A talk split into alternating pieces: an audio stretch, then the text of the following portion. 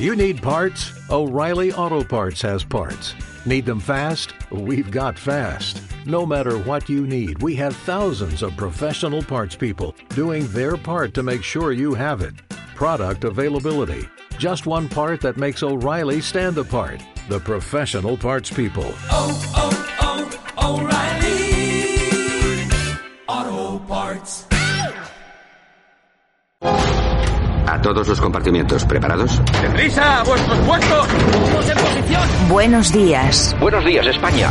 Vamos. Número uno, listos y a la orden. Todo el equipo, preparados. Compartimiento 2, listos y a la orden. Noticias a punto. Válvulas cerradas, niveles correctos. Hombres en posición. Que entren tertulianos. Compartimiento 4, listos y a la orden. Vamos a por ello. Número 6, listos y a la orden.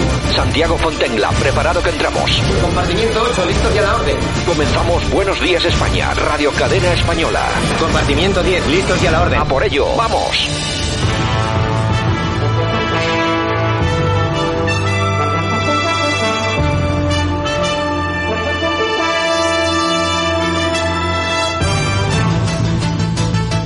Buenos días España, 14 septiembre 2020. Aquí estamos, aquí continuamos como cada día y como cada semana. Comenzamos semana aquí en Buenos días España.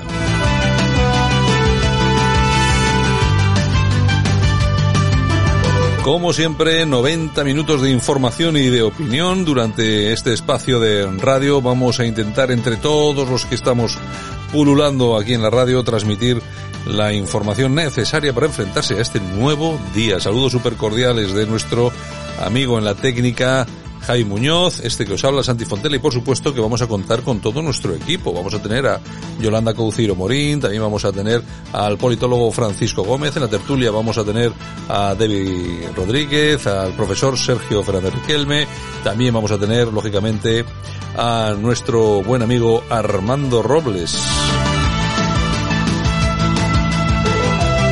Y aquí vamos a estar intentando hacer un poco de radio y de información, porque la cosa está, como decía aquel, caliente. Israel anuncia tres semanas de confinamiento para contener los contagios de coronavirus, es decir, que ya están volviendo las andadas por ahí, así que no sería descartable que nos hicieran también volver a nosotros. El fuego arrasa más de 2.000 hectáreas en nueve incendios activos en Orense, dos de ellos cerca de viviendas. Trabajo propone mantener la prohibición de despido objetivo por COVID hasta el día 31 de diciembre, es decir, más de lo que en un principio se pensaba. El PSOE acusa a Casado de convertir el PP en un partido antisistema por su actitud de bloqueo.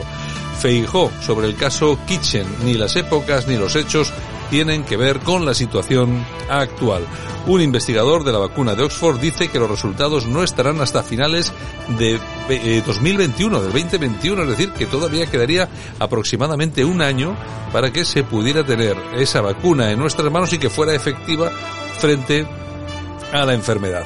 Love is not tourism. Parejas binacionales siguen batallando con los consulados para reunirse en España. El Real Madrid conquista una emocionante Supercopa. Iglesias propone usar fondos europeos para impulsar cambios en la clase empresarial dirigente. El Endacari trasladará al rey la necesidad de una reforma del modelo de Estado y de respetar la singularidad vasca, como si alguien no la respetara. En fin, cierran las instalaciones del Ballet Nacional de España tras la confirmación de cinco nuevos positivos. La Generalitat catalana prevé tener que confinar bastantes grupos de alumnos por contagios de COVID-19. Asociación para la Defensa de la Sanidad Pública apoya las protestas de los sanitarios y pide que la población se sume. La OMS recuerda su recomendación de evitar saludar con el codo porque no se guarda la distancia. Es decir, que nos recomendaban lo del codo y ahora ya parece que es peligroso. Al final nos tendremos que saludar eh, no sé, con la manita a la distancia, o por SMS o por WhatsApp, no sé.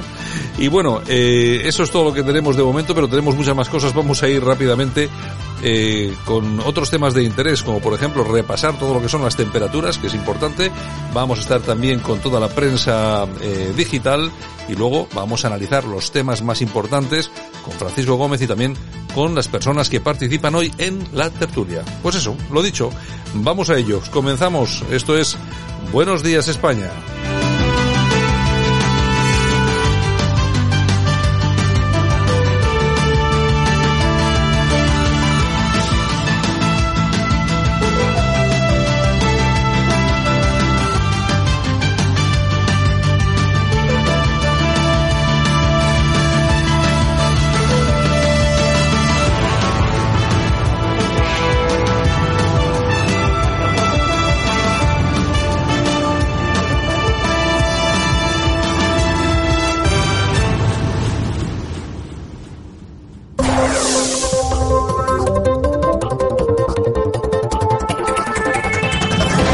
Bueno, y vamos a ir con las temperaturas de lo largo y ancho de este país. Hoy ya nos podemos ir preparando por todos los sitios, porque ayer tuvimos en Bilbao casi... La máxima, rozando los 40 grados a la sombra. Casi rozamos los, los 40, pero no te lo pierdas porque hoy en Bilbao vamos a tener 36. Ya, ya, ya. Si no somos la capital que más eh, temperatura eh, va a tener, por lo que yo así veo a grosso modo, si no somos la, la, la más calentita de toda España, que creo que sí, pues poco le va a faltar. Bueno, Yo empezamos. Venga, en Albacete 30 grados, Alicante 29, Almería 34, Ávila 26, Badajoz 33. Barcelona 27 graditos, Bilbao 36, Burgos 30, Cáceres 31, Cádiz 28. En Castellón 30, en Ceuta 26, Ciudad Real 33, Córdoba 34 y La Coruña fresquito 25. Y en Cuenca, bueno, 31 grados, Granada 34, Guadalajara 30, Huelva 27 y nos quedamos con 32 en Huesca. Y en San Sebastián 31 graditos. Anda, fíjate. en Jaén 33, en León 27, en Lérida 34, Logroño 35, uy, 35 en Logroño, y en Lugo 30 graditos. Bueno, y nos vamos a Madrid con 29 grados, Málaga 30, Melilla 27, Murcia 31 y Orense 32. En Oviedo 27 grados, en Palencia 29, en Palma 31, en Palmas de Gran Canaria 26, Pamplona también se van a los 34 grados. Eh, calorcito, calorcito. Pontevedra 25, Salamanca 30, Santa Cruz de Tenerife 29, Santander 29 y 26 en Segovia. Sevilla 34, Soria 31, Tarragona 29, Teruel 31 y Toledo 32. Valencia 29, Valladolid 30, Vitoria Gasteiz 34, Zamora 31 y 35 en Zaragoza. Aquí te lo contamos. Buenos días España. Buenos días. Ha llegado la hora con nuestro primero de la mañana, el politólogo Francisco Gómez, de dar un pequeño repaso a lo esencial, a lo más importante que vamos a tener hoy. Don Francisco, buenos días. Hola, buenos días, Santiago. ¿Qué tal? ¿Cómo estás? Aquí estamos, bueno, empezando la semana, por tanto, pues no muy bien, tampoco mal, pero no muy bien. Sí, además eh, con los calores que tenemos eh, estos días, que todavía no, no terminan de marcharse. Bueno, pues, bueno, eh, perdona, yo no sé, yo no sé en Madrid cómo estáis, pero en Bilbao ayer tuvimos 38-39 y hoy 36 que nos van a caer, ¿eh? Por eso voy, porque dentro de, bueno, en un par de minutos me voy para el norte para hacer un par de comentarios. Pero bueno, déjame que comience haciendo un poco de historia, porque es que ayer domingo fue un día importantísimo a lo largo de la historia. Ya sé que no me corresponde a mí hablar de las efemérides, pero hay ciertos días que por algún motivo pues son especialmente interesantes para, para destacarlos. Mm, En 1584, es decir, hace 436 años, se puso la última piedra en el, en el monasterio de, de San Lorenzo del Escorial, que es interesante si si, además eh, tenemos en cuenta que unos pocos años después, eh, Felipe II, que era el, el rey que tenía España en ese momento, pues también falleció tal que un día un día 13 de septiembre. Pero es que también el 13 de septiembre falleció en 1967 eh, Emilio Herrera, que era eh, el presidente de la República que estuvo en el exilio hasta su fallecimiento. Y mucha gente dirá, bueno, ¿este hombre quién será? Pues este hombre, este hombre fue el que, el que inventó el, el prototipo de los, de los trajes espaciales. O sea que fíjate todo lo que puede llegar a pasar un día. Te Pero teniendo, teniendo en cuenta que esto es un programa de política, pues vamos a destacar que también en 1936, un 13 de septiembre, es decir, tal día como ayer, pues eh, algunos milicianos socialistas aprovecharon para robar el 72% de las reservas de oro que había en el Banco de España, ¿no? Son cerca de 500 toneladas de oro que se, que se creen que aproximadamente fueron las que pudieron ser sustraídas del, del Banco de España. Algunos dicen que para pagar los favores a Stalin durante la presión o la influencia que, que tuvo en, en, la Segunda República. Bueno, en todo caso, ¿por qué comento esto? Porque eh, la semana pasada el PSOE sacó un tuit eh, con, con, un vídeo, eh, bueno, pues eh, felicitándose de sus 141 años eh, de historia, ¿no? Y hay que decir que efectivamente Vox hoy le ha contestado, o ayer le contestó, mejor dicho, diciendo que efectivamente 141 años del latrocinio eh, de lo público en, a lo largo de la historia de España. Pero es que además, Santiago, lo curioso de todo esto es que, y esto ya no fue en un 13 de septiembre porque hubiera sido la repanocha, pero también unos años después, en 2007, el ministro de Economía Solves, socialista una vez más, pues eh, se deshizo del 32% de las reservas de oro que tenía también España en ese momento. Por lo tanto, a los cálculos del cambio como está actualmente, se dice que se ha perdido un 131% de su valor. O sea que imagínate para lo que da un 13 de septiembre y sobre todo en lo que es en la historia política de España, pues lo que ha significado significado para los socialistas y para el resto de españoles que los hemos tenido que, que, padecer. Que padecer. Ah, es curioso, es curioso. Pues sí, la verdad es que sí. Bueno, ¿qué más tienes por ahí? Bueno, como te decía en el norte, como todos ustedes saben, en Galicia está ya llena de incendios, lo cual es un drama teniendo en cuenta que es uno de los pulmones de España, pero es que si nos vamos yendo un poco hacia, hacia el este, pues eh, en Cantabria ayer hubo eh, una carrera popular, una triatlón, y el señor Revilla pues no se le ocurrió otra cosa que autorizarla. 200 personas sin mascarillas eh, en, en, la Plaza del Sardinero y el señor Revilla, al que por cierto dediqué mi artículo dominical, no directamente a él, pero sí que hice una reseña, pues decir que fue el que dio el pistoletazo de salida.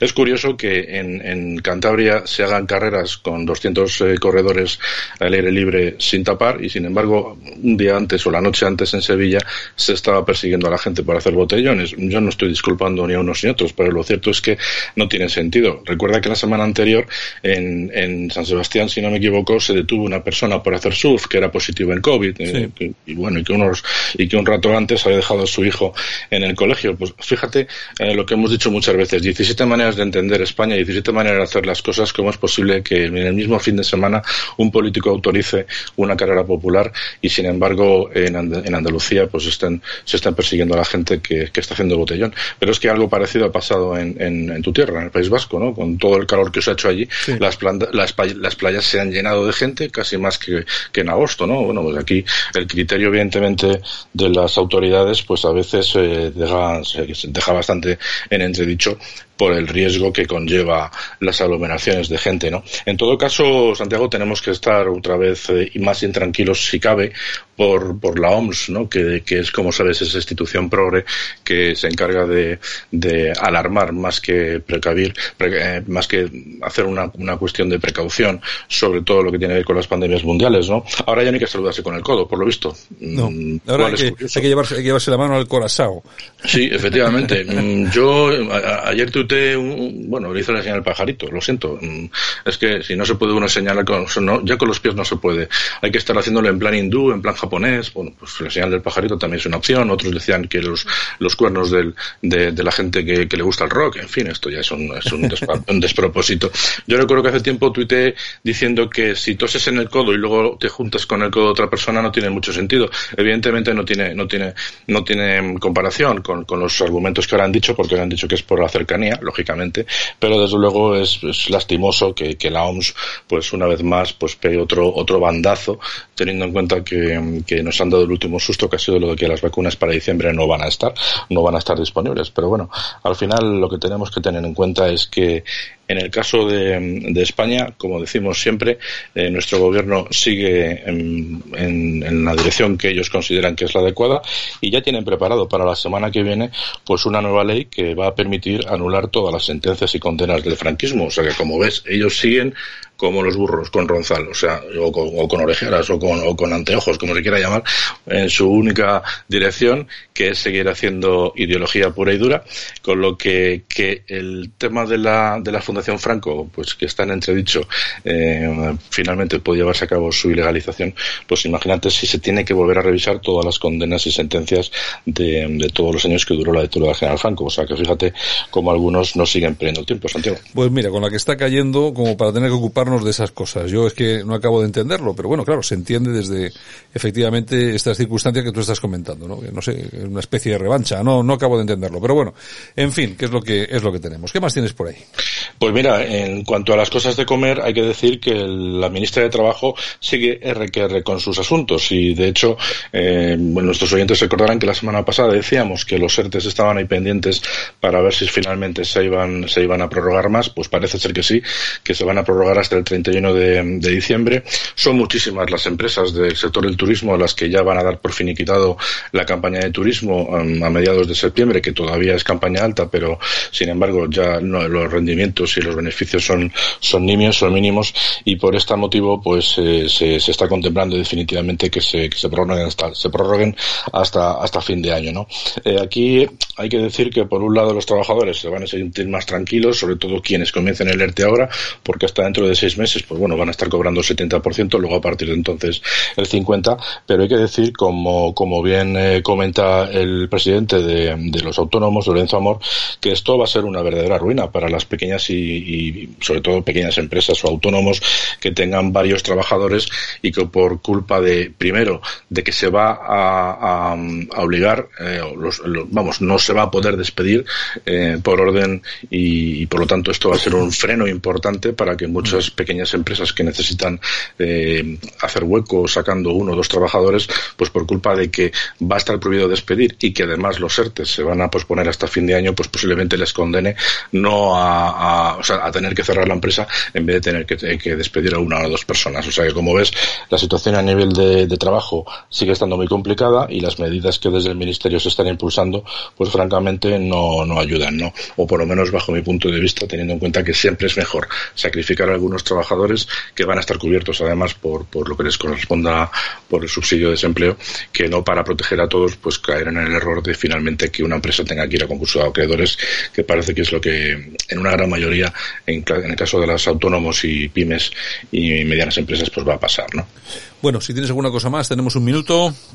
Pues mira, eh, el último chismorreo que me ha llegado aquí en Madrid con respecto a, la Comunidad de Madrid, eh, hablaba esta tarde, bueno, mejor dicho, ayer por la tarde, con una persona que me decía que mm, de cara a poder eh, frenar una, un ataque del Partido Socialista en Madrid eh, para, para tumbar a Ayuso, haciendo una moción de censura, que se estaba barajando la posibilidad desde el Partido Popular de darle el ayuntamiento a Begoña Villacís y que fuera el alcalde de Almeida el que sustituyera a Ayuso en unas hipotéticas elecciones. Yo no le daba demasiado crédito. Es verdad que ayer salieron algunas, algunos sondeos, eh, especialmente en La Razón, donde dice más o menos que el PP se mantiene en Madrid eh, con una ventaja de dos escaños sobre, sobre el PSOE, pero bueno, en definitiva, si ustedes analizan ese, ese, ese barómetro, eh, las cosas se quedan más o menos igual. Al final haría falta que Vox apoyara a Ciudadanos y, y PP, y en el caso de que Ciudadanos fuera la bisagra y se marchara con el PSOE, pues por mucho Almeida que pusieran sustituyendo a Ayuso, pues eh, se perdería el gobierno. Por lo tanto, eh, las cábalas que desde algunas eh, cabezas eh, ilustres del PP se están haciendo para ver qué se puede contrarrestar en Madrid a, a esa posibilidad de, de um, bueno, de que se tumbe Ayuso de mala manera a través de una moción de censura, pues no darían demasiado resultado. Por cierto, para terminar, decir que un tribunal de Leganés aquí en Madrid le ha dado la razón a Ayuso diciendo que lo que ha sucedido en las residencias de ancianos no son responsabilidad de la Comunidad de Madrid, sino que es una responsabilidad del, del gobierno, del Estado, porque eh, la situación de pandemia y la enfermedad, al ser absolutamente desconocida para, para todo el mundo, pues hacía imposible que desde la comunidad se pudieran aportar los medios necesarios para, para hacer frente a, a, todo lo que a todo lo que sucedió y todo lo que y todo lo que pasó. Por lo tanto, pues parece que el tiempo va dando la razón a que en el caso de Madrid, por lo menos, pues eh, el gobierno de la comunidad y de Isabel Díaz Ayuso no ha hecho las cosas demasiadamente mal, teniendo en cuenta que aunque los números se engañan por, por la cantidad y toda la densidad de población y todos los que somos aquí, pues parece que las cosas no se han hecho tan mal como parecía. Santiago. Pues bueno, don Francisco Gómez, mañana estamos de nuevo. Muy bien, ha sido un placer. Hasta mañana a todos.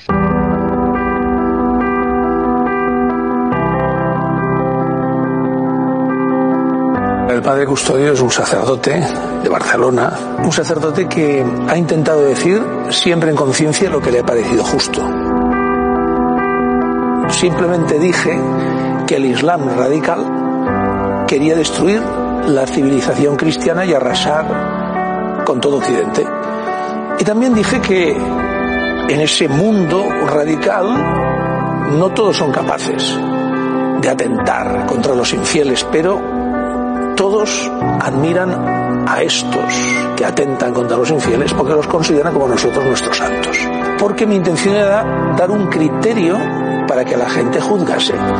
Yo conozco a musulmanes que no se han sentido en ningún momento ofendidos porque han entendido perfectamente que no me refería a ellos, sino a los que viven el Islam de una manera violenta, radical. Dije expresamente que había que renunciar a la violencia Pero eso no se ha tenido en cuenta en la declaración. Ha cogido lo que podía incriminarme y todo lo demás, el contexto, ha, ha obviado el contexto para ir directamente a una acusación. Y que por mi condición sacerdotal soy más culpable porque cuando hablo la gente me sigue. Yo me considero una persona respetuosa. Respeto a los musulmanes y pido que ellos también me respeten a mí. Y yo pienso que en general lo hacen si les demuestras que eres una persona de fe. ¿Qué es lo máximo que pueda pasar? Que vaya a la prisión. Bueno, llegará un momento en que en la prisión acabará habiendo más gente honrada dentro que fuera. Si tú pudieras hablar con el fiscal te diría que la, como la comunidad católica es mayoritaria y lo suficientemente fuerte puede aguantar cualquier guarrada blasfema bajo capa de libertad de expresión. En cambio, como los musulmanes dicen son una comunidad minoritaria y perseguida, cualquier mínima ofensa que se les haga se convierte en un delito. Los delitos de odio se inventaron precisamente para perseguir esto, que un odio, por un tema de religión o de raza, alguien pudiera hacer daño físicamente a otro. Pero poco a poco ha ido evolucionando y se trata de un control ideológico. Creo que sí que está un poco perseguido, por decir la verdad. Estamos un poco dormidos, tendríamos que, ahora que podemos hablar que no somos perseguidos, como la, la época de los romanos, ¿no? que teníamos que estar en las catacumbas, ahora que estamos libres, ahora es que teníamos que hablar más al pueblo y a la gente. Y estamos un poco callados, un poco acobardados. Esto es cobardía para mí. Lo que hace el padre custodio me ha gustado mucho. La Iglesia la defiende el Espíritu Santo. Otra cosa son los responsables, los curas, los obispos. Hay un silencio pasmoso. Hasta los buenos se han callado. Y los pastores de la Iglesia no podemos ser perros mudos. Me gustaría que me recordaran como un sacerdote que deseo siempre anunciar la verdad y denunciar el error. Y también les digo a los que son perseguidos por causa de su fe que si tú te la juegas por el Señor, el Señor se la juega por ti.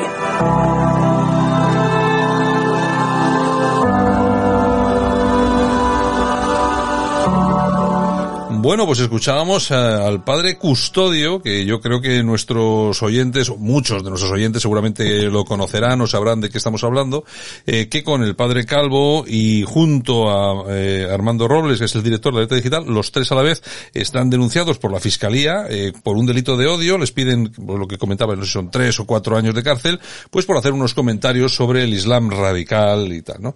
Hombre, esto tiene mucha más importancia porque aquí estamos hablando de dos sacerdotes, ¿no? Son los que los que están, están encausados. Sería gracioso. Efectivamente. Estando como están las cosas con la que está cayendo en este país, que está cayendo una muy buena, eh, que, que acabasen en la cárcel esto, estos dos eh, sacerdotes. Bueno, porque me imagino que no, porque al final ese tipo de cosas, bueno, hombre, al final la libertad de expresión es la libertad de expresión. Pero bueno, es... es bueno, un... pero ¿tú te crees que al final hay libertad de expresión en este país? Bueno, ya veremos a ver. Es lo que decía el padre Custodio. En la cárcel vamos a acabar los inocentes. los malos, pues a los buenos. Claro, porque los malos se quedan fuera. Los... Puedes insultar a los católicos y reírte y blasfemar y todo lo que quieras, ah, pero no toques al Islam. En sí, fin, bueno, bueno, es, es lo, lo que, que hay, es lo lo, que es, lo, toca. es lo que tenemos. En todo caso, bueno, hemos oído traer este testimonio que a mí me ha parecido muy interesante, aunque ya habíamos hablado más veces de esto ah, en la, en la ratonera. Pero está bien recordarlo. Está bien recordarlo. Buenos días, España. Ahora, en Buenos Días España, revista de prensa, con Yolanda Couceiro Morín. Los principales titulares de la prensa en Internet, lo mejor de Twitter y la efemérides musical del día.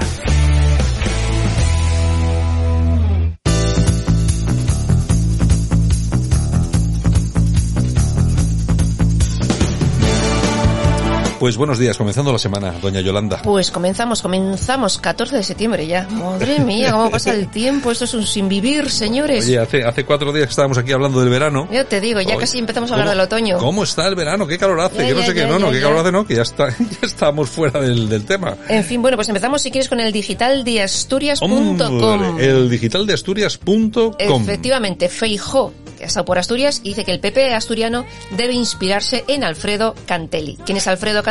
El, El alcalde de el Oviedo. alcalde de Oviedo. Parece ser que en Asturias, en Oviedo concretamente, pero bueno, en Asturias parece ser que hay una... una situación de interinidad en el Partido Popular Asturiano y parece ser que se apuesta por, por lo menos Feijó apuesta por, Por este Cantelli, hombre sí. y si Mm. apuesta Feijó es como si apostase todo el PP. Así que bueno, en fin, es lo que... Congresos, es lo más que- congresos. con- congresos y más congresos, ¿qué es lo que hay? ¿Qué En más? fin, bueno, pues nos quedamos ahora en el País Vasco porque Idoia Mendía, que es la nueva vicelendacari, Ujú. la semana pasada ya te comentaba que ya había pedido el acercamiento de los presos etarras a cárceles del País Vasco y ayer en el correo pues daba unas declaraciones, hacía una entrevista y decía, ojo, que nos tenemos que apretar el cinturón, Mm. todos, o, o algunos y ellos no. Hombre, ellos que cobran 10 o 12 mil euros al mes, pues yo creo que mejor ellos Ella, apretan. eh, su marido Gil, que trabaja en Sí. el Ayuntamiento de Bilbao, su cuñado Pachi López, ¿esos se van a apretar el cinturón? Sí. Es que, oye, además, el, el Partido Socialista, Todo el clan. el PSOE, el PSE, aquí en, eh, en el País Vasco, es como si fuera una pequeña familia. Son todos, todos están relacionados. Otra inmobiliaria. Otra, otra inmobiliaria. Otra inmobiliaria. Bueno, ¿qué más tenemos en el confidencial? Bueno, pues en el confidencial tenemos alarma ante el rescate de la Unión Europea. España no tiene medios para gastar 140.000 millones de euros. El combate político, la falta de liderazgo y una administración desbordada, pues juegan a la contra. Muy bien, ¿qué tenemos en el confidencial? Digital, el confidencial digital, pues mira, tenemos a Irene Montero que ficha nuevos secretarios para su gabinete en el Ministerio de Igualdad. Mm. Cobrarán complementos específicos de hasta 28.000 euros. Esta chica, mira que no gasta dinero en su departamento, ¿eh? Pues está bien, es, oye, unos complementos de 28.000 euros, pues oye, pues está, es un detalle más. Oye, a mí ya me gustaría estar así cerca de Montero. Igual pillaba también algo, ¿no? Ok, diario. Ok, diario. Bueno, pues el PP exige al gobierno que permita a Bolivia interrogar a Iglesias por el dinero recibido de Evo Morales. Bueno, no Mm, creo, no creo que el gobierno vaya a permitir una cosa como esta, Va a ser que no. pero bueno, estaría bien que lo interrogasen sobre este tipo de cositas, ¿no? Sí, queremos bien. saber, queremos saber de todo, saber. ¿no? ¿Qué nos cuenta Pedro J en el español? Pues mira, que el corte inglés consigue el aval del gobierno para emitir pagarés por mil millones de euros. Mil millones. Hace no demasiado tiempo vendió una parte importante, sensible, Sí, sí. a un, creo que yo era un jeque, ¿no? Era un jeque, Sí, a un jeque árabe. efectivamente. Ujú. Ahora consigue estos mil millones y fíjate, es un negocio que siempre habíamos dado por supuesto que funcionaba a las mil maravillas. Pues mira. Y parece ser que se está... Esto mm, pasa como en las grandes familias. Cuando muere el líder,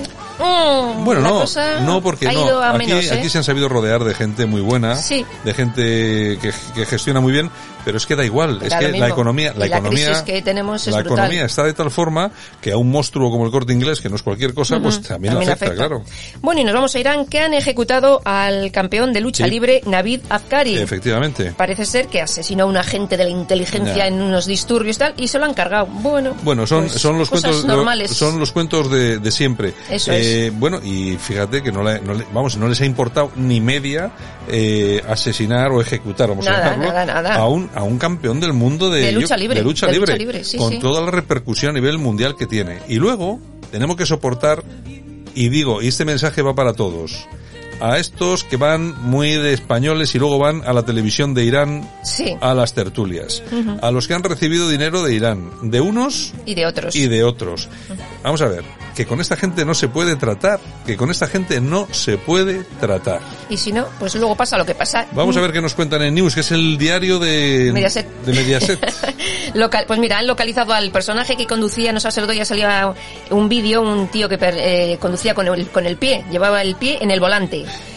Iba en dirección contraria y todo eso. Esto es, esto es España, esto es España. Exactamente, bueno, pues lo han lo- localizado, es de Reynosa, tiene 31 años, lo han detenido. ¿Pero por qué conducía por el pie? ¿Porque le daba la gana o porque no tenía manos? No, sí, él dice que las drogas, eran las drogas, que iba drogado. Que iba drogado. ¿Qué nos cuentan en Eh, de Libertad verdad, Digital? de verdad. Pues mira, aquí tenemos a John Juaristi que dice, ETA fue el brazo armado del nacionalismo vasco para blindar el privilegio. Lo dice una persona que ha estado neta, ¿eh? Claro, sí, él, él lo dice porque sabe de qué va el tema. Yo siempre digo que hay personas y personas, y en el PP hay personas que vienen de ETA y también en el PSOE. Entonces- solamente quiero recordarlo para que todo el mundo lo sepa. Exactamente. Bueno, alerta digital. Bueno, vamos a ver. Jamás nos rendiremos. Charlie Hebdo vuelve a publicar viñetas de Mahoma. Y Patrick Pe- Pelox, que es el dibujante de la revista, asegura que Francia está viviendo un dramático declive de su libertad de expresión. Hombre, por supuesto, resulta que publican la famosa revista que les costó, no sé cuántos muertos fue. 14 muertos y varios que- heridos, sí. Bueno, resulta que la, que la publican y bueno, y todavía hay críticas por publicarla. pero- Exactamente. Pero, que, Mm. señores, que estamos en Occidente, estamos en Europa, aquí hay libertad de expresión, cada uno puede hablar de lo que quiera. Claro. Y además, lo bueno de la libertad de expresión es que yo puedo hablar, eh, criticar a, yo que sé, por ejemplo, a un partido político y la persona que está sentada aquí al lado mío puede defenderlo. Claro. Sí, ¿qué problema hay? Es lo que dice Macron y decía el otro día, Valls, tengo derecho a ofender. Claro que sí. ¿Por qué no? Exacto. Bueno, Moncloa.com. vamos a Moncloa. Pues mira, aquí Vara aconseja al Partido Popular una profunda refundación tras la operación Kitchen. El presidente de Extremadura dando lecciones, ¿eh? Bueno, es que, ¿no veis? Pero es, el, es la, Refundación. es- claro, pero es la capacidad que tiene, es la capacidad que tiene la izquierda para enviar un mensaje muy Ujú. concreto y hablar ahora solamente de la operación Kitchen. Ya no Claro. hablamos, ya no hablamos de nada más. Ni de los seres, ni del sí, ni de los maletines, ni Ya de nada. no de nada. hablamos de nada. Las drogas, los puticlubs, Claro, ya nada, no nada, hablamos nada. Eso Bueno, nada. en fin, venga. Hablamos del PP. Bueno, nos vamos a república.com. ¿Qué tenemos ahí? Trump se compadece de los contagios en España y asegura que su, a su país le ha ido mucho mejor que a Europa. Hombre, ¿cómo lo sabes? te Hombre, digo. Hombre, ¿cómo lo sabes? Es que aquí, aquí criticamos mucho a Trump, pero luego resulta, en cuanto al COVID, bueno, en cuanto a todo, A pero todo, bueno, sí. pero en el COVID, resulta que vas a los datos del COVID y, y nosotros tenemos una, una, no sé exactamente cómo se llama, una per cápita por, por, La famosa curva. por, por Mm. millón de personas, eh, tenemos más muertos por millón de personas en proporción que lo que tiene Estados Unidos. eso o sea, es. ¿qué, estamos, qué, qué hacemos criticando estas cosas? Claro, En fin, pero en fin. queda muy bien decirlo. Bueno, la información.com. ¿Qué nos cuentan ahí? SOS de la industria vasca. La COVID-19 hace perder más de 60.000 puestos de trabajo. Menos mal que Urcullo decía que la cosa iba bien, ¿eh? Sí, ¿no? Sí, sí, sí. iba, sí. iba bien, Iba buenísimamente. ¿Qué nos cuentan en el, en el boletín? Pues mira, que los estudiantes están llamados a la huelga los próximos días 16, 17 y 18 de septiembre en todo España. Vacaciones. A su juicio dicen que la ministra Cela, pues bueno, que se ha pasado cinco meses de brazos cruzados y sin hacer nada. Razón no les falta, vamos. Ya, pero bueno, eh, tres días de vacaciones, chicos. Vale, venga. Exactamente. Vamos a Es Diario. Bueno, pues otro escándalo del PSOE andaluz salpica de lleno al entorno de Felipe González. Resulta que una concesión irregular de casi 38 millones de euros durante la presidencia de Griñán llevará al banquillo a más de 20 altos cargos, incluido un sobrino del expresidente Pues se siente. Felipe. Se siente mucho. ¿Qué Ay, más? 38 millones, no pasa nada, ¿eh? No pasa nada. Nos vamos a la kitchen. Bueno, Pedro Cavadas, que enfría el optimismo del gobierno sobre la vacuna del COVID-19. Asegura que su comercialización no será posible antes de dos años. Sí, es que muy si lo pronto, dice él, es que muy pronto me parece a mí que está lanzando todo el mundo los mensajes. así es. Es, la gente está, ahora dicen que el de Rusia parece que está funcionando, en China hay otro. Yo por si acaso. No sé, no sé, no sé. Yo, A mí que no me la pongan. A mí que no. Yo de momento, si puede ser que pasar sin ella, mejor. Exactamente. Bueno, pues nos vamos al Independiente. Ah. José Ramón Bosch, que fue uno de los fundadores de Sociedad Civil Catalana, asegura que Junqueras es un traidor, un vendido y Puigdemont pues no es un loco. Eh, hombre, yo lo de vendido y eso no lo sé, y- pero que Puigdemont no es un loco, Ya eso te es- digo, es un tío muy listo. está, está más claro que el agua. Venga, voz populi. Bueno, Calviño, que defiende la congelación salarial a los funcionarios, asegura que han subido por encima del IPC en los últimos tres años. A disfrutar de lo votado, señores. Bueno, bueno, ¿qué más? La tribuna del País Vasco.com. Entre hombres y mujeres existen muchas y pequeñas diferencias moleculares. El mayor estudio sobre tejidos humanos muestra la influencia del sexo biológico en la expresión genética. Ah, vale. ¿Qué más? Bueno, pues nos vamos a las perlas del corazón, si te parece. Claro. Bueno, pues tenemos este fin de semana a Jesús Vázquez, que estuvo el otro día en el programa de Bertín Osborne y habló de todo, todo, todo, incluido el caso Arney, que Ah. dice que fue lo peor que le ha pasado en la vida Mm. y que le da las gracias a los morancos y a su familia porque le acogieron en su casa y estuvo viviendo allí y le salvaron la vida. Sí, y luego se fue a Londres, ¿no? Estuvo en, mucho tiempo, ¿no? Tuvo casi dos años. Sí, ¿no? Bueno, bueno, bueno, ¿qué más? Toñejas, ¿a para? José Luis Ábalos. ¿Qué no ha hecho? Pues mira, ha dicho que a poco que se escarbe, el PP es una telaraña. Tal cual. Si, si nos ponemos a, esca- a escarbar Ya todos, te digo, yo, creo que no, yo creo que no se libra ni uno. En Ni fin, uno. ¿Qué más? Bueno, pues eh, aplausos para Vale. Paloma Cuevas. Bueno. Porque es su cumpleaños, ha hecho 48 años. Ah, que es la mujer de eh, Enrique Niño Ponce. Eh, efectivamente, el mismo que viste y calza. Eh, ¿Cómo está ahí ahora? que está con la niña. Eh, ¿La niña cuántos años tiene? ¿La niña? La, la, la, La novia- niña, claro, la 22, niña. 22, 22. 22 añitos, fíjate. Ujú. Yo no sé a la gente que le pasa por la cabeza, pero bueno, en fin, oye, ya cada uno, ¿no? No Yo sé, no, no sé. voy a, no, no me voy a meter en, camisa- en camisas de once varas que luego me dicen cosas. Exactamente. Venga. bueno, pues luego volvemos. Venga, hasta Besitos. luego, Yolanda. Adiós. Esto es Buenos Días España. En Radio Cadena Española. Aquí te contamos lo que otros quizás no pueden contarte. Aquí te lo contamos. Buenos días España. Buenos días. Y aquí estamos como cada mañana en tiempo de tertulia. En esta ocasión, como todos los días, nos vamos hasta Málaga, la redacción de alertadigital.com. Ahí está Armando Robles. Don Armando, mm, buenos días, feliz semana. Empezamos. Bueno, buenos días, Santiago. Empezamos la semanita, ¿bien o qué?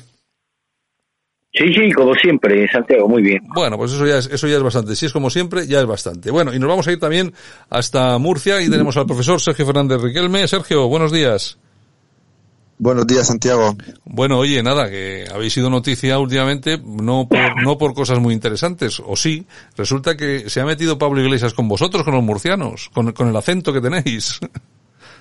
y ha dolido aquí mucho porque nosotros sabemos que hablamos de una manera particular, es muy rápido, muy nos comemos muchas letras y somos los primeros en reírnos, pero que utilice un, político eh, la forma peculiar que tenemos los murcianos de, hablar, pues ha sentado muy mal aquí y además demuestra la calaña de este señor que utiliza una pequeña región muy española y muy patriótica pues para dejar en ridículo a un político con el que se puede estar o no de acuerdo.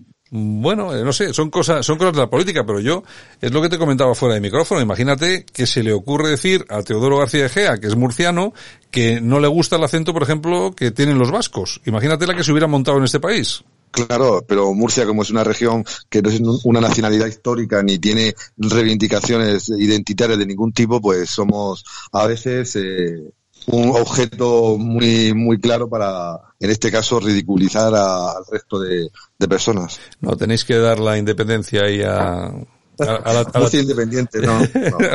algo, tenéis que hacer y montar algo ahí, alguna cosa, un partido nacionalista murciano o algo, no sé, alguna cosa de estas. Bueno, vamos hasta París. Eh, Debbie Rodríguez, buenos días. Hola, buenos días, Santiago. ¿Qué tal? ¿Qué tal empezamos la semana?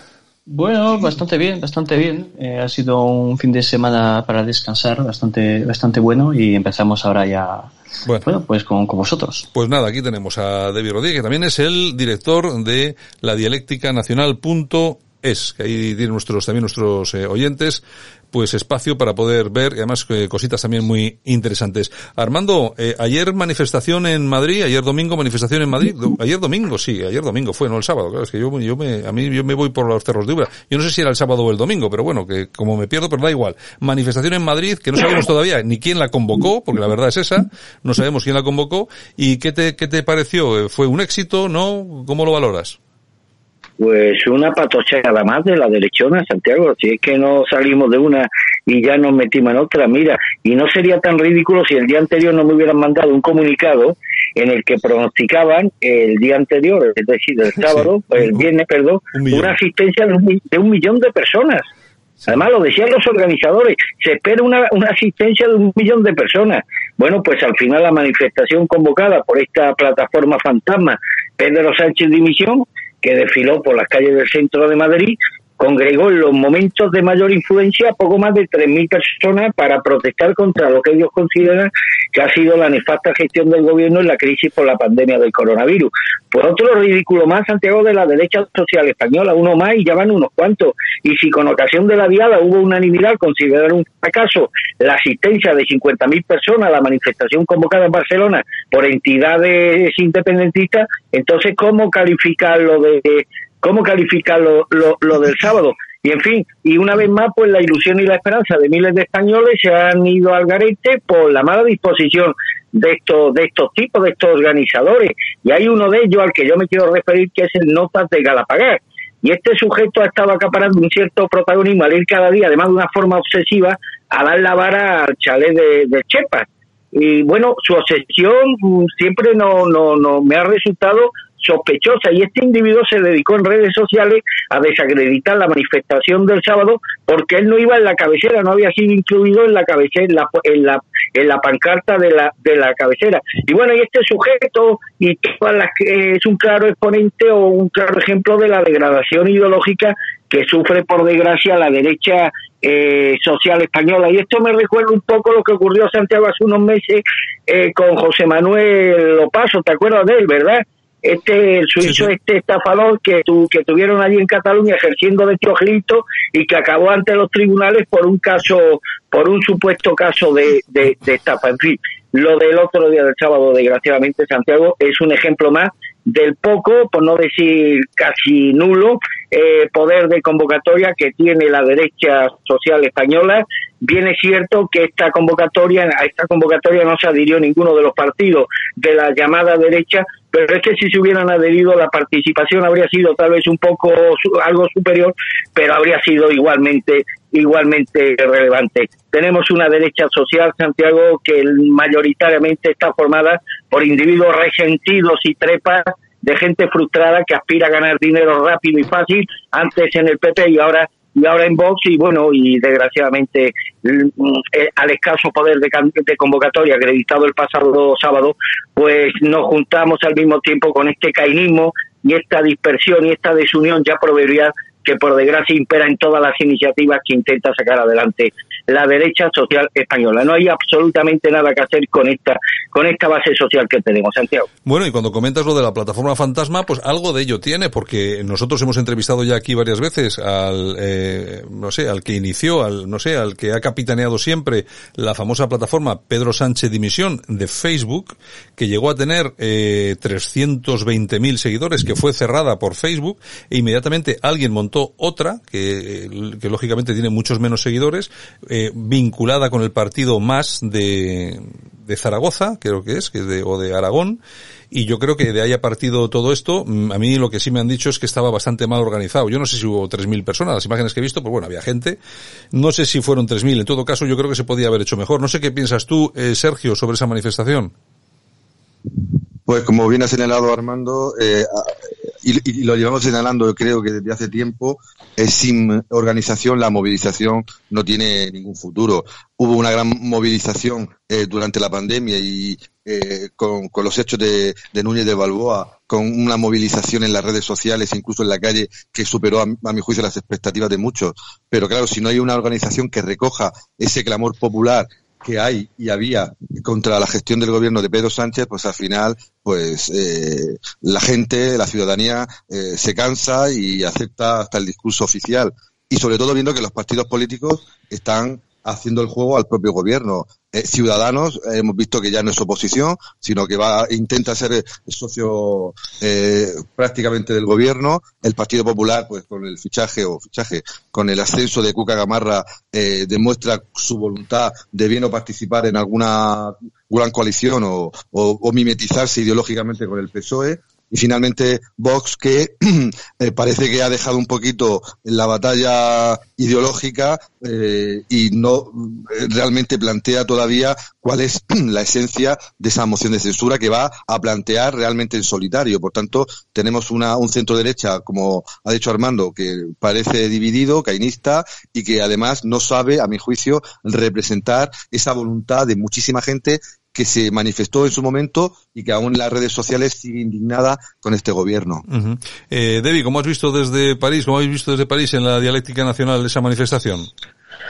Bueno, creo que podemos decir que no, no fue un éxito. O sea, eso creo que nosotros podemos estar de acuerdo. Eh, nosotros tuvimos la oportunidad de, bueno, primero vamos a ver, yo creo que fue, fueron varias plataformas que convocaron la manifestación. ¿eh? De lo que yo he entendido, eh, entre ellas había, por ejemplo, Saldemos España, eh, que es una pequeña plataforma eh, que se había añadido al movimiento de, de Núñez de Balboa, de, de bueno, de, de de Salamanca, todas esas manifestaciones que hubo durante el confinamiento, presidida por un señor que se llama Alejandro Salvador Aina, que tuvimos la oportunidad de, entrevistar en la Dialéctica Nacional y que convocó como otras plataformas esta manifestación. Claro, eh, son pequeños grupos de gente que muchas veces se conoce por las redes sociales y, no tienen el impacto que puede tener un partido político como Vox o como, como el Partido Popular eh, o, como incluso un partido, vamos a decir, regionalista, ¿no? Entonces, claro, un éxito no, no fue un éxito. Eh, y yo estoy en eso totalmente de acuerdo con Sergio. O sea, eh, o se crea una organización eh, de varios partidos de, de transversal eh, de toda la derecha o de la derecha y la izquierda, de una izquierda patriota que pueda existir en este país y, se organiza algo o, no va a surgir por sí solo. O sea, la espontaneidad revolucionaria, esa, esa tesis del izquierdismo eh, del, del, principios del siglo, ha demostrado bien que no funciona. O sea, no puede haber un movimiento espontáneo que crea una, un, movimiento eh, popular revolucionario para cambiar de, régimen o eh, de, de, gobierno. Claro, las cosas se organizan y en eso Sergio tiene toda la razón. Yo, eh, Armando, yo creo que ahí coincidís, ¿no? Que ahí lo que falta es de todas, todas organización. Y tampoco vemos a los, a los partidos por, por la labor de, de, ponerlo en marcha. Oye, por cierto, por, cierto, eh, Armando, en lo que sí me, me, me, mm, ayer me participaste de un mensaje que te envías, que te enviaron desde Cataluña, personas que yo creo que habían estado en la manifestación, gente muy disgustada, ¿no? Totalmente, son los que me han dado toda la información del acto de ayer, incluso se desplazaron a Madrid muy ilusionados, haciéndole caso a los llamamientos de estos organizadores, donde eh, se decía que se preveía una participación de un millón de personas, con llegada de cientos de autobuses procedentes de todos los puntos de España y fueron a Madrid realmente con unas expectativas que luego desgraciadamente estuvo, estuvieron muy lejos de la, de la, de la realidad. Y me apuntan sobre todo que muchos de los organizadores se descolgaron a última hora por la no inclusión junto a, eh, de sus líderes junto a la pancarta de la cabecera. Mm. Bueno, y estas son las cosas, y esto hay que decirlo, Santiago, y a mí me duele tener que decirlo una vez más, pero estas son las cosas que hacen que la derecha española pues no tenga poder de convocatoria, y esto hay que admitirlo. En la izquierda encuentra gente con ideal y con principios, equivocados sí, pero al menos los tienen, ideal y principios. ¿Qué principios tiene la derechona social española, Santiago, más allá de sus ridículos mantras patrioteros? Y, y, y, y, la misma cantinela de salvar España, salvar España de quién? España habría salvarla primero de vosotros mismos, que sois los que está, estáis obstaculizando que haya realmente una alternativa social frente a esta, izquierda cada día más hegemónica. Por eso no vamos a avanzar nunca, por eso no avanzamos y por eso también la izquierda y los separatistas nos ganan cada día más terreno por manifestaciones como la del sábado que ríen de nosotros y nos han perdido el respeto y entre tanto pues el gobierno queriendo recortar las jubilaciones para darle ese dinero a los dos millones de africanos que quieren meter en España. ¿Y qué están diciendo los partidos políticos de la derecha sobre este tema? Pues absolutamente nada, Santiago. El panorama es, lo veo yo, por lo menos así lo percibo, verdaderamente desolador. Bueno, y hacías ese comentario en relación a, lo que es eh, lo que está ocurriendo en Cataluña. Bueno, eh, el apoyo a la independencia en Cataluña ha caído al 41%. Pueden ser datos positivos, alentadores, depende cómo se cómo se mire el tema. Parece ser que también hay datos, eh, por lo menos algunas encuestas que también son alentadoras en, en alentadores en, en, la en lo que se refiere a la utilización del, del español en Cataluña. Sergio. Sí, yo creo que es una de las claves identitarias de todo el proceso soberanista. Eh, los independentistas se han dado cuenta de que eh, su largo proceso de inmersión lingüística eh, no ha triunfado. Hay una mayoría de catalanes que usan el, el, castellano, el español como primer idioma y otra inmensa mayoría que lo conoce perfectamente y lo usa sin ningún tipo de problema. Por tanto, se han dado cuenta de que hay un grave problema de integración y sobre todo también con las personas que vienen de fuera, que usan fundamentalmente el español eh, por, su, por su futuro laboral o por posibles movilidades fuera de Cataluña. Y, esa reacción identitaria eh, centrada en la lengua, pues ha tocado fondo. Eh, creo que no tiene, y tenemos el ejemplo pues, del triunfo de Albiol en Badalona, siendo primera fuerza política sin las siglas del PP y combinando perfectamente los dos idiomas oficiales de Cataluña, el español y el catalán. Y también viene a cuento de lo que ha pasado últimamente en San Sebastián, donde ante la preeminencia absoluta del castellano, eh, tanto en, la vida real como en los medios de comunicación, pues el ayuntamiento eh, no ha tenido mejor idea que obligar o, o asesorar a los padres de futuros niños vascos eh, de San Sebastián que aprendan euskera antes que castellano porque ese idioma les va a dar más futuro laboral o les va a dar más oportunidades de, de, vida que, que el uso del castellano. Por tanto, la lengua, en vez de ser un elemento de convivencia y un elemento de riqueza, pues se convierte de nuevo en un elemento de confrontación. Y en Cataluña, pues se ha demostrado que pese a toda la confrontación que el independentismo ha utilizado contra los castellanoparlantes, estos siguen siendo mayoría en, en la región española. Bueno, pues son mayoría en esa utilización y también están siendo mayoría en ese concepto independencia sí, independencia no. De todas formas, eh, David, es un asunto muy complicado el de Cataluña y solucionarlo como quieren hacerlo los políticos lo veo todavía más complicado. No sé exactamente cuál podría ser la, solución eh, a corto plazo, me refiero. A largo plazo, sí, pero a corto plazo no sé cuál podría ser eh, la solución para solventar este problema que, que, que tenemos ahí eh, y no y no nadie escapa. Bueno, sí, algunos algunos son capaces de intentar buscar soluciones, pero claro, pero siempre optando por el lado malo. Bueno, es que las soluciones a, corto plazo o a largo plazo son las mismas. es que son exactamente las mismas. Eh, primero, recentralizar la, mayoría de, las competencias que hemos dejado que, nos escapen y que, vayan entre las manos no eh, de los catalanes, sino más bien de unas mafias que son las mafias de Junts per y, de esta gente, ¿no? Eh, primero, recentralizar sanidad, eso es lo básico.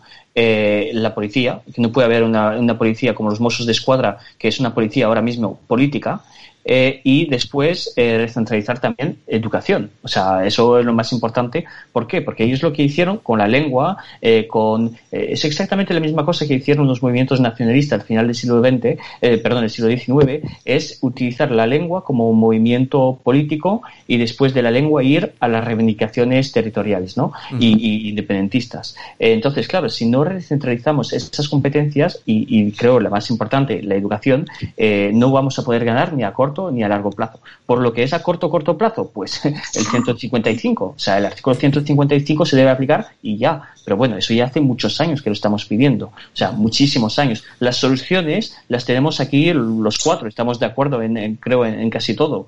Eh, pero claro, es que falta voluntad política. Efectivamente. Bueno, yo si os parece no vamos a seguir en este debate ahondando más en ello porque hay más cosas interesantes. Vamos a saltar el charco, luego hablaremos también de un tema aquí interesante en Europa, pero vamos a dar el, salto del charco, vamos a Estados Unidos porque se, bueno, se acercan esas elecciones, se acerca el tan ansiado primer debate, que eso, esto va a ser eh, glorioso, pero mientras tanto, incluso los medios de comunicación, eh, comunicación empiezan a lanzar titulares como el siguiente. Trump deja el mejor balance bursátil de un presidente de Estados Unidos. Hay que eh, remontarse 20 años para ver otro caso similar en un solo mandato. Eh, dicen que el dólar atraviesa uno de los periodos de devaluación eh, más acosados y empresas como Nvidia, Adobe, PayPal, Apple o Netflix se han revalorizado ya entre un 300 y un 500. Ese es el milagro Trump, Armando, que, del que parece que casi nadie quiere hablar, pero bueno, al final se impone incluso en los titulares de la, de la prensa progresista no tienen más remedio porque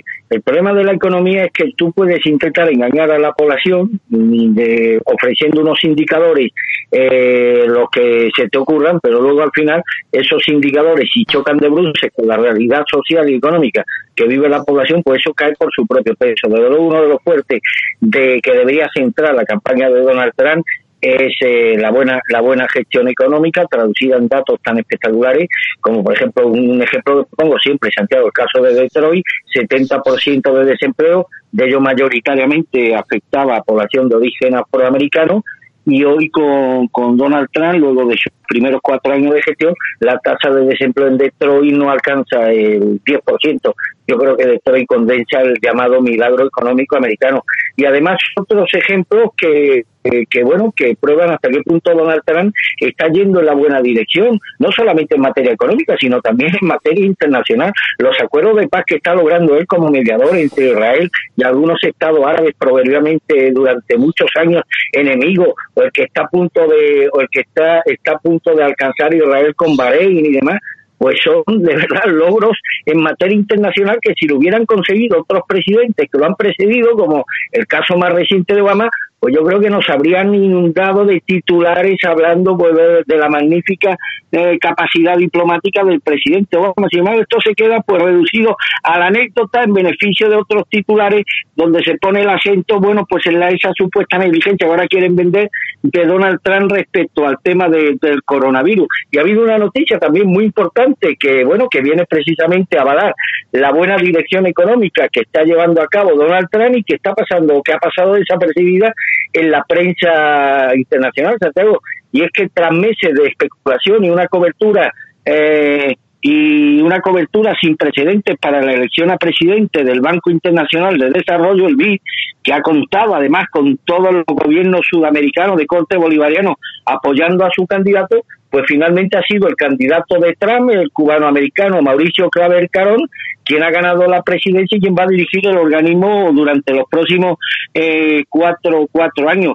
Y hay que recordar que Trump eligió a Claver, al, cubano-americano Claver, para que ponga fin a décadas del BID, donde se ha estado otorgando ingenuamente apoyo financiero a los principales gobiernos socialistas de, de Latinoamérica, que no debo decirlo, han utilizado este dinero para beneficio personal en vez de hacer las obras las obras prometidas. Yo creo que esto es un gran éxito también de la un gran éxito tanto económico como diplomático de Donald Trump la presencia tras muchos años de, de presidente bolivariano de una persona de, de, su cuerda, tan de su cuerda que es uno de los asesores de Donald Trump, y lamentablemente también esta información ha pasado desapercibida en la prensa de, de, de Occidente y ya no digo en la de nuestro país. Bueno, y eh, otro dato más que también es importante, en las múltiples quimeras electorales que ya se están viendo en Estados Unidos, no siempre acertadas, porque luego al final siempre resultan eh, que es, es, el resultado siempre es al contrario de lo que nos están indicando. Bueno, parece que el candidato demócrata a la presidencia de Estados Unidos, Joe Biden, ha mantenido una ventaja más o menos eh, cómoda sí. frente al actual presidente, pero la cuestión ya no está siendo no está siendo tal cual, porque ha llegado incluso hasta los 10 puntos. Eh, Sergio, resulta que las, las últimas encuestas, eh, sobre todo las que realiza el portal el Real Clear Politics, ya ofrecen un margen sol de solo 3.9 eh, a favor de Biden. Esto quiere decir que la cosa se está comprimiendo y, y incluso puede incluso superarse en una o dos semanas. Claro, porque eh, es de, The Economy Stupid, ¿no? La famosa frase de la cultura norteamericana, la economía estúpido, que lanzó en su momento Bill Clinton. A Donald Trump no le van a votar ni por simpático, ni por guapo, ni por religioso. No sé si es alguna de esas cosas, ¿no? Le van a votar por ser buen gestor y hacer pues realidad eh, a, las críticas en contra, eh, su lema Make America Great Again. Y el pilar fundamental de ese lema era devolver a la economía norteamericana un vigor que había perdido durante los ocho años de Barack Obama hasta el punto de que Estados Unidos, tanto en PIB eh, global como en PIB nominal, se estaba acercando de manera bastante eh, peligrosa. Las encuestas de Real Clear Politics demuestran una evolución progresiva eh, en ese acercamiento entre Trump y, y, Biden. Biden llegó incluso a tener encuestas a favor de 14 y 15 puntos, ¿no? Uh -huh. Y no solo, pero el dato eh, que ha señalado no solo es importante a nivel nacional, sino lo, el dato importante, que es el que va a decidir las elecciones, es en, en la columna de abajo, para nuestros oyentes lo, lo, sepan, se metan en esa página que es muy accesible. Hay un dato abajo de la media de encuestas nacionales, que es la media de, de encuestas en los estados bisagra, en los swing states, uh -huh. donde la ventaja es prácticamente cero, es 0,8, 1, 1,2, ¿no? En los principales estados donde se va a dirimir las elecciones, ahí sí que Trump está eh, pisando los talones de manera acelerada a Joe Biden, porque son los estados donde ganó hace cuatro años y es donde eh, Trump tiene posibilidades de, ganar las elecciones, o sea, el colegio electoral. Está claro. Eh, Debbie, eh, otra noticia relacionada con Trump. Parece que el presidente de los Estados Unidos está planteándose muy seriamente la posibilidad de invertir hasta 100 millones de dólares de su propia fortuna en su campaña electoral en busca de vencer a Joe Biden. Hasta ya sabéis que estas eh, las elecciones el 3 de noviembre. Aunque el actual mandatario ya contribuyó con 66 millones de dólares de, de su esfuerzo para lograr la Casa Blanca en el 2016, un, en el 2016 un movimiento similar no tendría precedentes. A mí, yo no sé qué le puede parecer a, que, a quien nos escucha, pero a mí me parece muy bien que venga un señor que tiene dinero y que se pague la campaña con su, con su propio dinero. No sé qué opinas de esto, Debbie. Bueno, pues por una vez no tiene que pagar el Estado. Claro. Es que nosotros estamos acostumbrados a que los partidos estén eh, financiados por el, eh, por nosotros, ¿no? Por el conjunto de los españoles, los sindicatos, las asociaciones, los chiringuitos, lo, las agencias de no sé qué, las asociaciones de feminismo de no sé qué. Y bueno, claro, es que por una vez va a pagar directamente el candidato, ¿no? O sea, para nosotros es algo muy, muy importante. Yo creo que es un símbolo que tendrían que, que, que bueno, aprovecharse eh, como ejemplo lo, los políticos españoles y europeos en regla general para hacer exactamente la misma cosa. Hay otra cosa también, otra información que eh, dicen que el Donald Trump podría llevarse el premio Nobel de la Paz. Uh -huh. eh, y eso también es un punto interesante. Vamos a ver, al fin y al cabo, el, el más pacifista, el, el, el, más, el que ha conseguido más acuerdos de paz, eh, como por ejemplo el caso de con, con Israel y, y los Emiratos, eh, pues fue Trump. O sea, el que decían que era el loco, que era una persona que no tenía eh, sentido común, eh, que ir a Clinton era lo mejor que podía ocurrir en Estados Unidos, pues no, al fin, al fin y al cabo no ha sido así. Yo creo que eh, para muchos de nuestros oyentes muchas veces hablamos de, Estados Unidos y muchos, muchas personas, incluso ya me, dijeron a mí que no entendía porque no entendían por qué hablábamos tanto de, Estados Unidos. Porque yo creo que es una cosa, por ejemplo, a nivel económico, que estuvimos hablando de, ello, eso demuestra que la solución proteccionista, la solución defender las industrias frente al libre cambio, eh, puede funcionar. Y que nosotros también podemos darnos cuenta de que esta estrategia, ese, ese momento en que decimos, bueno, está muy bien eh, la Organización Mundial del Comercio, está muy bien lo que está diciendo los mercados financieros, está muy bien lo que dice el FMI, pero nosotros podemos defender nuestras industrias, podemos defender nuestras empresas en el eh, eh, comercio global, el comercio internacional. Yo creo que es muy importante, además, primero, puede ganar elecciones un candidato que defiende el proteccionismo. Uno. Dos, pueden puede ser elegido de nuevo por su pueblo porque funciona cinco años, perdón, cuatro años más tarde eh, en un segundo, eh, en unas segundas elecciones. Yo creo que es muy importante darse cuenta de eso y que el liberalismo que se defiende desde la extrema izquierda en España hasta la extrema derecha, bueno, la, llamada extrema derecha, eh, no es la única vía que existe para España. Y yo creo que es muy importante. Por eso el ejemplo americano puede ser un ejemplo para nosotros. Pues muy bien, señores, pues acabado nuestro tiempo de tertulia, nos hemos ido a los 26 minutitos y nosotros que nos despedimos aquí. Armando Robles, de alertadigital.com, abrazo fuerte. Un saludo a todos. Debbie, un abrazo fuerte también. Un abrazo, Santiago. Y un abrazo, Sergio. Un abrazo a todos. Aquí te lo contamos. Buenos días, España. Buenos días.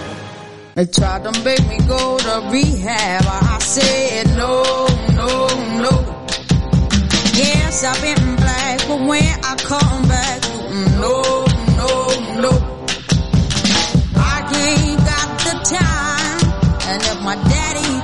I'm fine, they try to make me go to rehab. I won't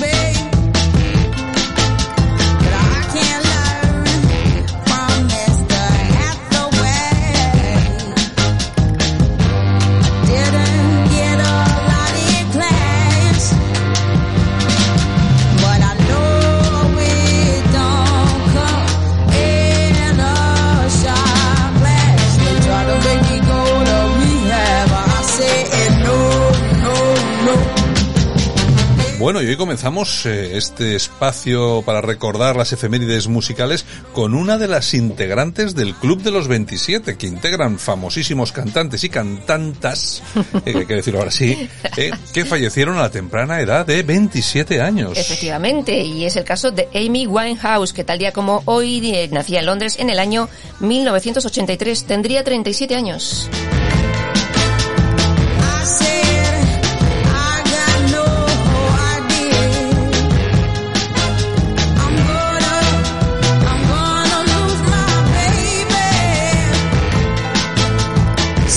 Una mujer llena de tatuajes, eh, con una voz prodigiosa que vendió más de 4 millones eh, de discos y bueno, la encontraron muerta en su casa por una intoxicación etílica.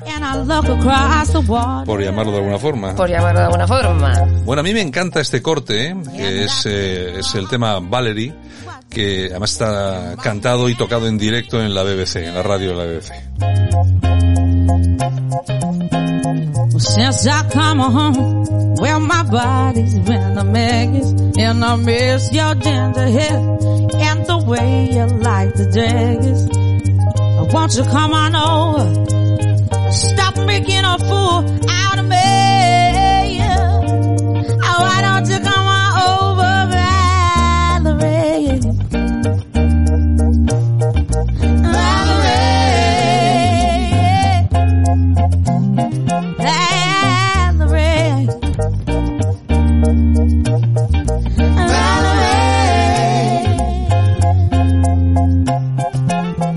Did you have to go to jail but your house on up for sale. Did you get a good lawyer? Bueno, y si te parece, vamos con las efemérides del día, porque tal día como hoy, 14 de septiembre del año 1982, fallece Grace Kelly. En accidente de En- automóvil. Efectivamente, que todavía a día de hoy no se sabe quién conducía, Eh, si la bueno, madre o la hija. Bueno, no sé, y ni se sabrá. Y ni se sabrá. Ni se sabrá, pero bueno, son cosas que son cosas que pasan en la realeza. La princesa ¿Qué Grace más? Kelly. Bueno, también tal día como en 1969, Ángel Nieto gana el primero de sus mundiales de motociclismo. Y también tal día como hoy, 1948, nace Mario Conde, banquero político, empresario y demás cosas, 72 años. Sabes que no soy buena. Amy Winehouse.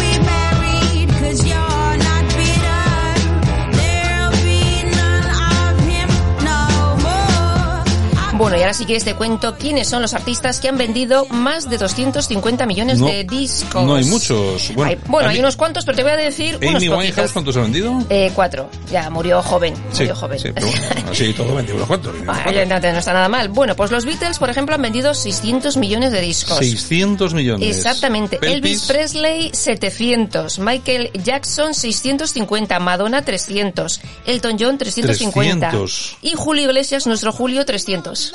Bum, bum, to the boot, oh rude, to the boot, oh rude, to the boot, oh rude. Bueno, y ahora nos vamos con Little Richard, que tal día como hoy, del año 1955, grababa este pelotazo.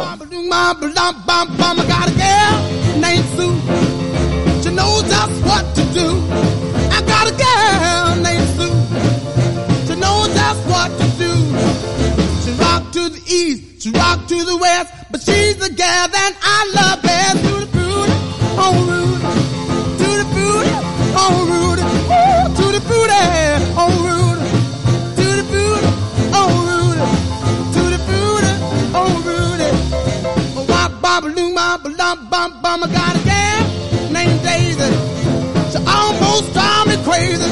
Got a gal named Daisy. She almost drive me crazy. She knows how to love me, yes indeed. But you don't know what you do to me. To the booty, oh Rudy. To the booty, oh Rudy. To the booty, oh Rudy.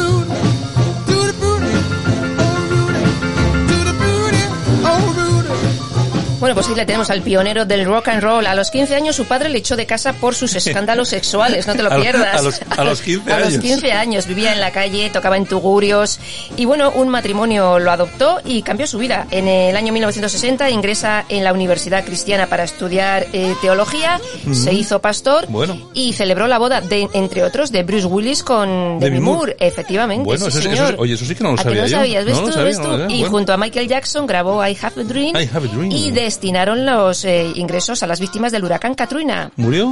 Murió hace cuatro meses por Cuatro, cáncer. cuatro- cuatro meses. Sí, sí, venta, venta de discos, que eso te gusta. 35 millones. 35 millones. We got it together, didn't we? Nobody but you. Este que llega también ha vendido unos cuantos, ¿eh? We've got it together, baby.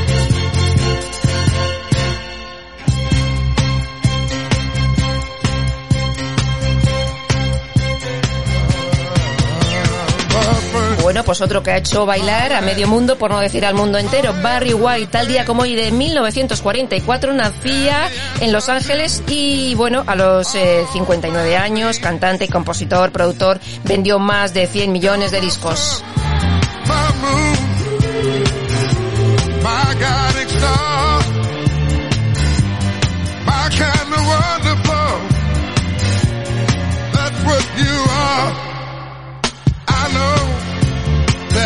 Only, only one like you.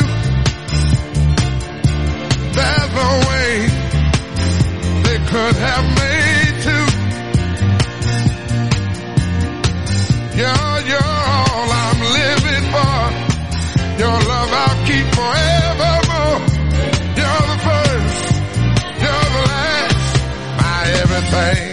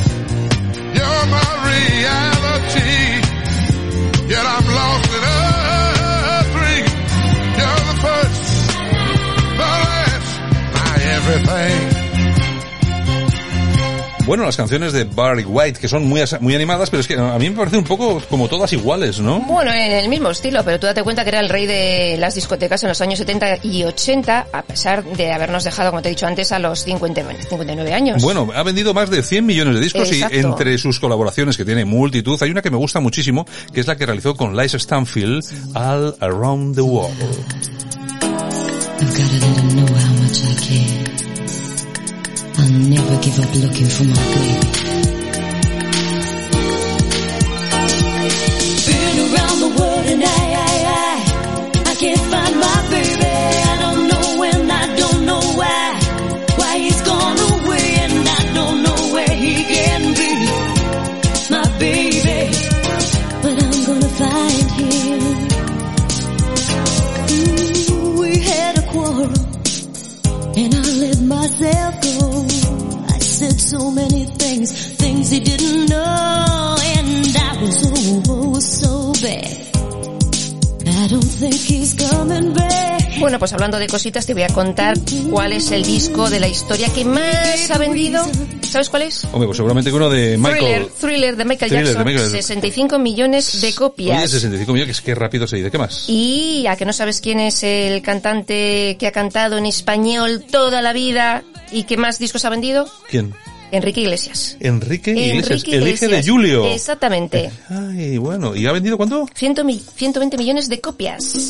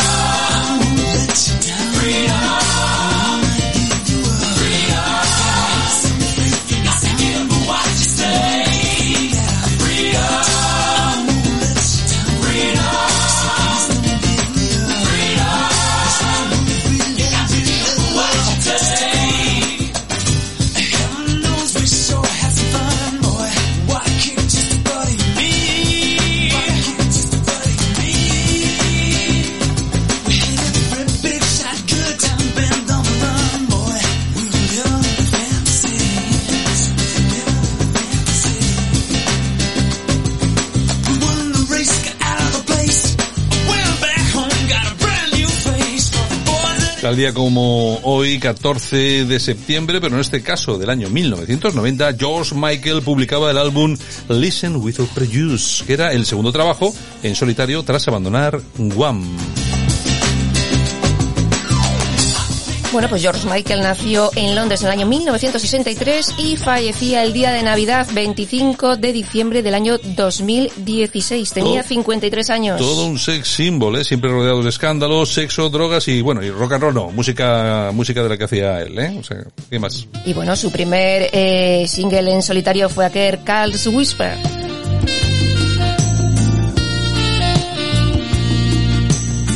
Este disco vendió más de 6 millones de copias.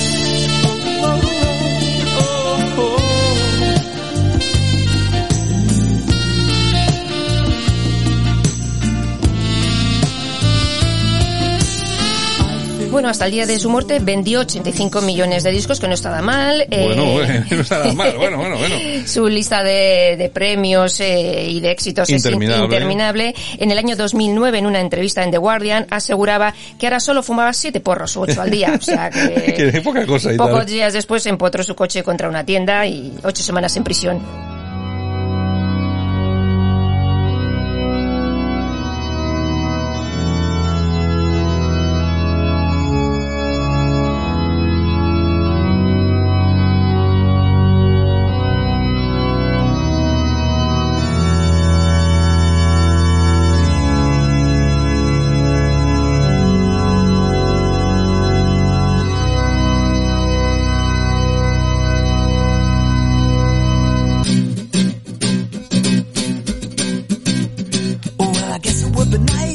Bueno, y nos vamos a trasladar a Beverly Hills porque allí se vende una mansión, una mansión espectacular por 135 millones de dólares. Eh, tenéis las fotos en ABC Sumun y la verdad que son... ¿Sabemos de quién es la mansión? eh, no se sabe de quién es, pero es espectacular.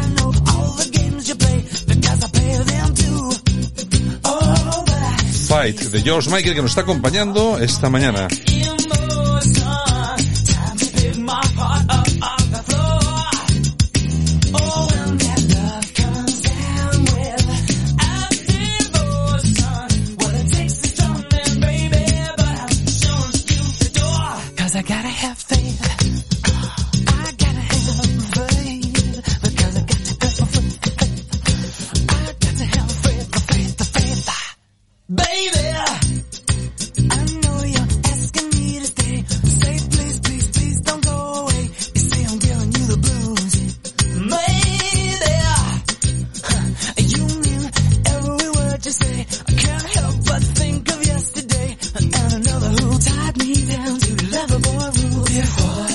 Bueno, pues de Beverly Hills nos trasladamos y nos quedamos en España porque nos vamos a ir de ruta por los pueblos más recónditos de España. Te voy a nombrar cinco, por Recondi- ejemplo. ¿Recónditos a qué se refieren? ¿Que están como muy escondidos? Muy escondidos, así que poco se sabe de ellos. Bueno, a ver, por ejemplo. Entonces tenemos San Martín de Trevejo en Cáceres. Oye, pero es que me- solamente el nombre ya me dan ganas de Es ir a que son visitarlo. bonitos, hay que verlos, hay que Sí. verlos. Peñalba de Santiago en León. Precioso. Mirambel en Teruel.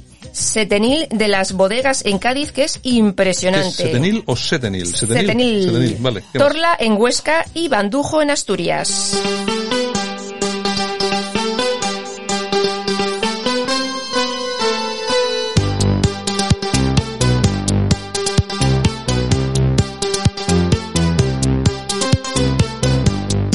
Bueno, Depeche Mode, tus, tu- tu- tus ídolos, tus ídolos, que te encanta esta Bueno, banda, esta entre banda. ellos, bueno, entre ellos. Bueno, el 13 de septiembre de 1993 publicaban cosas como estas.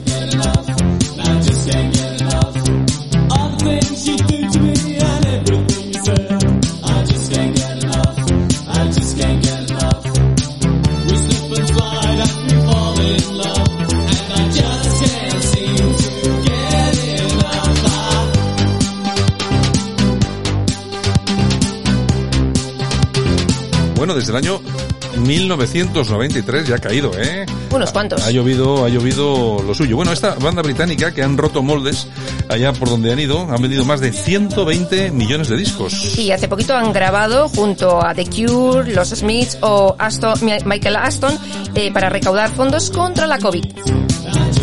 Qué manía de recaudar. Eh, ¿Por, por qué? Si para eso ya están los estados que tienen que pagar. Ay, señor.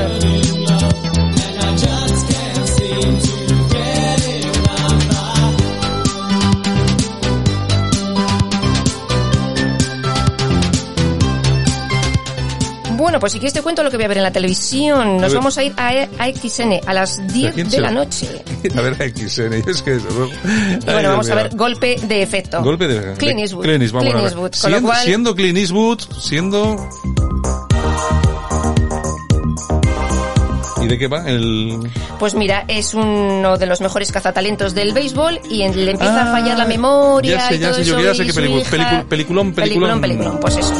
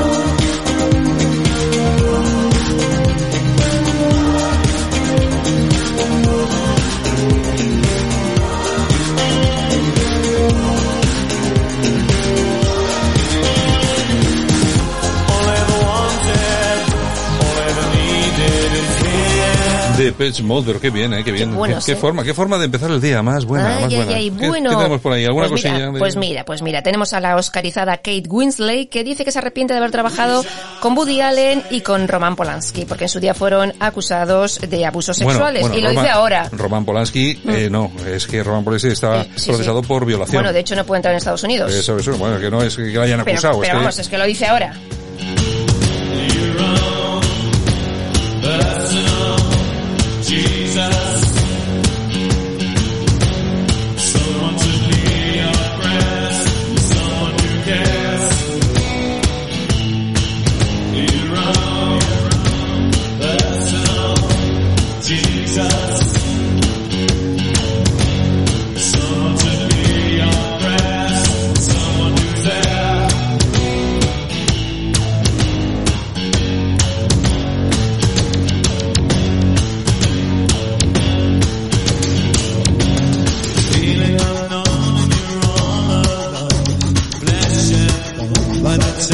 Bueno, y seguramente que tenemos alguna eh, efeméride musical más. Seguro que no, seguro que no se nos escapa, ¿no? No, no, no, no. Vamos a tener aquí de nuevo a los Beatles. Otra vez. Vamos a Bueno, tener a los Beatles. Tienen, tienen tantas cosas hechas. Claro, que todos los días tienen tienen- efemérides. o sea, han hecho tantas cosas que todos los días tiene que caer Pero, algo. pero hoy es un poco especial porque tal día como hoy del año 1962 grababan su primer single, esto. Love Me Do.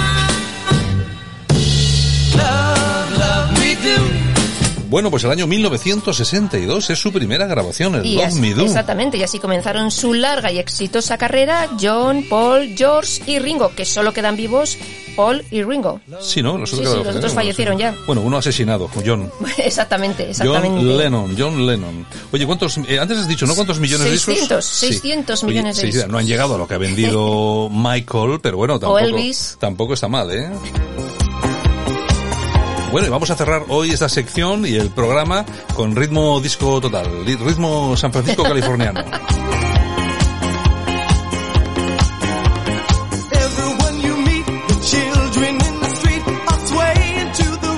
Bueno, tal día como hoy, 14 de septiembre de 1980, número uno, ¿quién era número uno? Los Village Peoples con este Can't Stop the Music.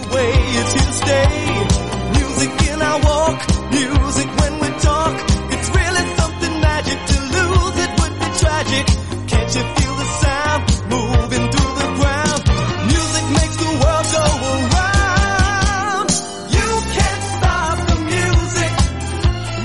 Bueno, pues se hicieron populares por sus disfraces. Uno iba de albañil, de policía, de militar, de vaquero. Fueron Sí. súper, súper, súper. Vendieron más de 100 millones eh, de discos y todo el mundo Oye. bailaba a ritmo de los Village People. Hasta estos vendieron 100 millones, es que alucino. Bueno, Fueron la bomba, fueron la bomba. Yolanda, hasta mañana. Hasta mañana, buenos días.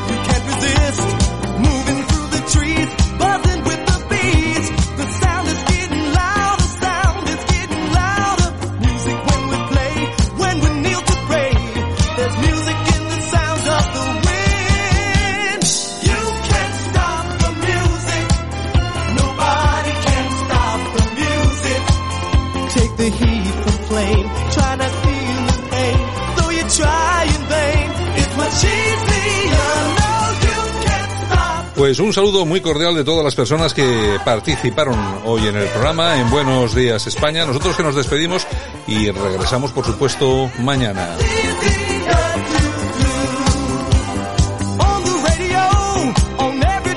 Un saludo, hasta mañana, sed felices, chao.